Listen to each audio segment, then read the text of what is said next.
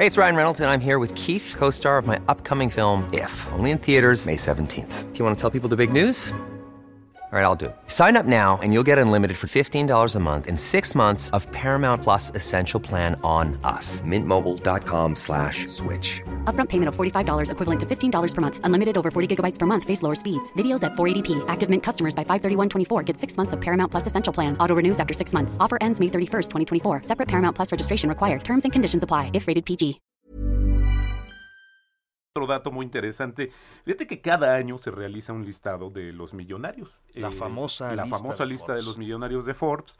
Y esto se va sincronizando con Estados Unidos y el resto de las ediciones. Y lo que llama mucho la atención es que fíjate que yo lo había dicho en, en algunos otros espacios, creo que la crisis lo que nos ha enseñado es que mientras unos lloran, otros venden pañuelos.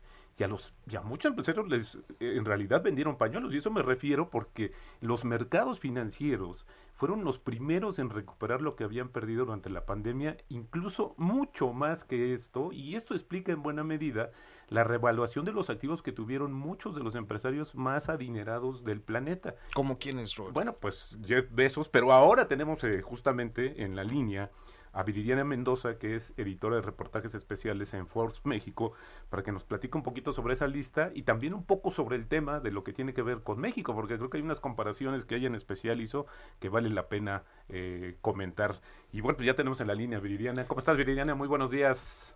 Hola, muy buenos días, ¿cómo están? Pues con el gusto de saludarte, Viridiana, y muy interesados en esta valoración que nos ha comentado, nos ha anticipado Roberto, que has hecho eh, a propósito pues de la lista, de la famosísima lista y eh, pues sus ramificaciones mexicanas.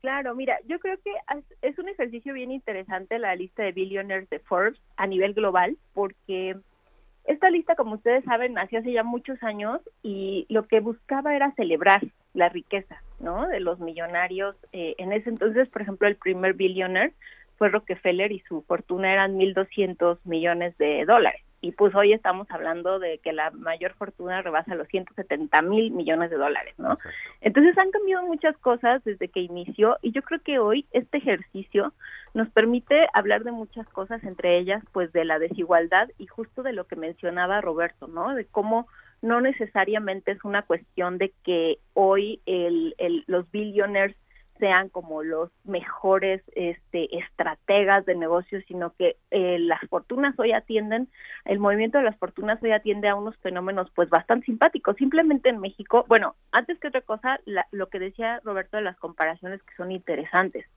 Si tomamos a los 36 millonarios, y esto, esta lista de 36 la van a conocer el próximo 15 de abril con nuestra edición impresa, apenas eh, eh, pues eh, revelamos los los 10 el top 10 de la lista este 6 de abril pasado que, que Estados Unidos dio a conocer su lista completa. Pero en México tenemos una lista de 36 fortunas. Estas 36 fortunas suman 171 mil millones de pesos de dólares perdón. Y esto se compara a penitas eh, va rozando eh, al top al top 1 de la lista en, Estados Unidos. Es decir, la fortuna de los 36 millonarios apenas es equivalente a la del primer lugar, que es Jeff Bezos. Entonces, estamos hablando de que si bien hay millonarios, hay de millonarios a millonarios, ¿no? Eh, en, en México, los millonarios este año tuvieron un aumento en sus fortunas en promedio de 24%. Esto quiere decir que aunque muchos empleos se fueron pues por el retrete, aunque mucha gente lo está viendo muy difícil, en realidad las fortunas de los millonarios eh, en muchos de los casos tuvo una recuperación en comparación al año pasado que veníamos de un entorno de eh, pues desaceleración muy fuerte. El año pasado no fue el mejor de los años en lo general para los millonarios y aunque este tampoco es el mejor de los años para la economía, sí ha sido un año pues muy bueno para los millonarios. O sea, les pongo un ejemplo que está así cañoncísimo. Eh, tenemos a Germán Larrea, que el año pasado tuvo 11 mil millones de dólares y este año trae 27 mil. El aumento, la variación en su fortuna son 146%. Entonces estamos hablando de que cuántos negocios en este país eh, tuvieron un aumento de 146% en ganancias, en volumen, en qué.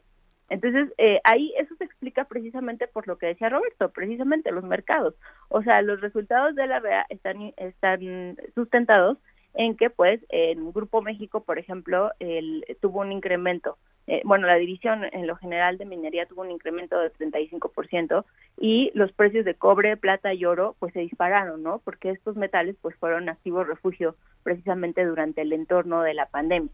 Entonces, eso es un poco como lo que te explica estas variaciones. Hay datos interesantes, por ejemplo, eh, pues el hecho de que de que Jeff Bezos como como el billionaire del, del año, digamos, por así por, por decirlo de alguna forma, pues sea el, el, el, número uno en la lista, pues tiene que ver mucho con la dinámica también de, de la pandemia, ¿no? El e-commerce pues fue pues lo más lo más explosivo en el año. En México el aumento promedio de las fortunas de los millonarios rebasó el 20%.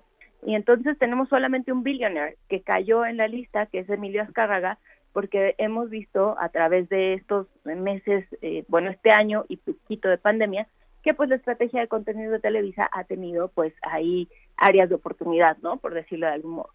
Viridiana, Viridiana el, me llama la atención, eh, ¿se ha reducido la lista de millonarios mexicanos? Eh, eh, yo me acuerdo que eran como 21 o 22, ¿cuántos están contabilizándose ahorita? No, no se ha reducido, pero sí han entrado y salido nuevos actores. Y yo creo que próximamente, en, eh, o sea, en, la siguiente metodología igual habrá salidas y ojalá veamos más entradas. Eh, la lista de millonarios mexicanos tiene 36 millonarios. La cuestión que tú puedas pensar que a lo mejor hay más poquitos es porque Estados Unidos contabiliza la lista de billionaires a partir de mil millones de dólares. Y en el caso de millonarios mexicanos, eh, somos la metodología es un poco más, digamos, flexible. Entonces, por ejemplo, te puedo decir que el, el número el número 36 en la lista, que pues lo podemos decir, yo creo, ¿no? Ahí está mi jefe y, yo creo que es la familia Martín Soberón, que es de la organización Soriana, son, digamos, los últimos en la lista de este año. Les digo, si quieren conocer la lista completa, dennos chance el 15 de abril, ya, ya, ya la hacemos el release. Pero en este caso, la, la familia Martín Soberón tiene 510 millones de dólares. Si tú buscas en la lista Forbes Global que hace Estados Unidos, la familia Martín Soberón no va a aparecer porque ellos tienen, o sea, ellos contabilizan a partir de mil millones de dólares. Y nosotros, porque sí los consideramos, porque acá en México se desarrolló una metodología en conjunto con una unidad de inteligencia para que pudiéramos detectar eh, pues los patrimonios más altos no en el país y pudiéramos tener una fotografía más completa porque pues justo estamos hablando de realidades diferentes mientras la empresa en Estados Unidos que tiene más dinero o, el empresario con más dinero tiene 177 mil eh, millones de dólares, aquí estamos hablando de que Carlos Slim tiene apenas, eh, bueno, llega apenas a 55 mil 930 millones de dólares. Entonces, eh, pues sí, o sea, en, aras de, hacer esta medición y, detectar las fortunas más onerosas en el país, pues consider abrimos ese abanico un poco, pero no, siempre ha sido más o menos, pues poco más de 30 creo que nunca han llegado a 40 desde que nosotros empezamos la lista en 2013, o sea, en México. Eh, pero pero sí, o sea, es interesante ver esto porque te das cuenta cómo lo, lo, lo o sea, es lo que dice, ¿no? A río revuelto, ganancia de pescadores, porque justamente cuando vemos eh, las contingencias o cuando vemos algún revés, eh, eh, yo no, no, no tenemos como, como el como la medición de lo que pasó en 2008, pero muy seguramente el fenómeno es muy similar, que mientras la economía global eh, está sufriendo una contracción, que mientras en lo general el ambiente de negocio se percibe cauteloso, se persigue, se, percibe peligroso por los propios empresarios, o, peligroso por decirlo de alguna, de alguna forma, este, pues cauteloso, lo, lo, cierto es que pues las fortunas de los millonarios pocas veces se ven impactadas. Claro. Bueno, Viri, pues eh, Viridiana Mendoza, editora de reportajes especiales de Forbes México, pues muchas gracias por el adelanto. Ya lo saben, el día 15 hacemos ya la, liberamos ya esta edición con los, los millonarios, la lista de millonarios de México, pero bueno, ya la de Estados Unidos y Global ya está disponible y también los 10 primeros en México. Gracias, Viri. Muchísimas gracias por tu participación. Muchísimas gracias a ustedes por la invitación. Muy buenos, días. días, Viridiana.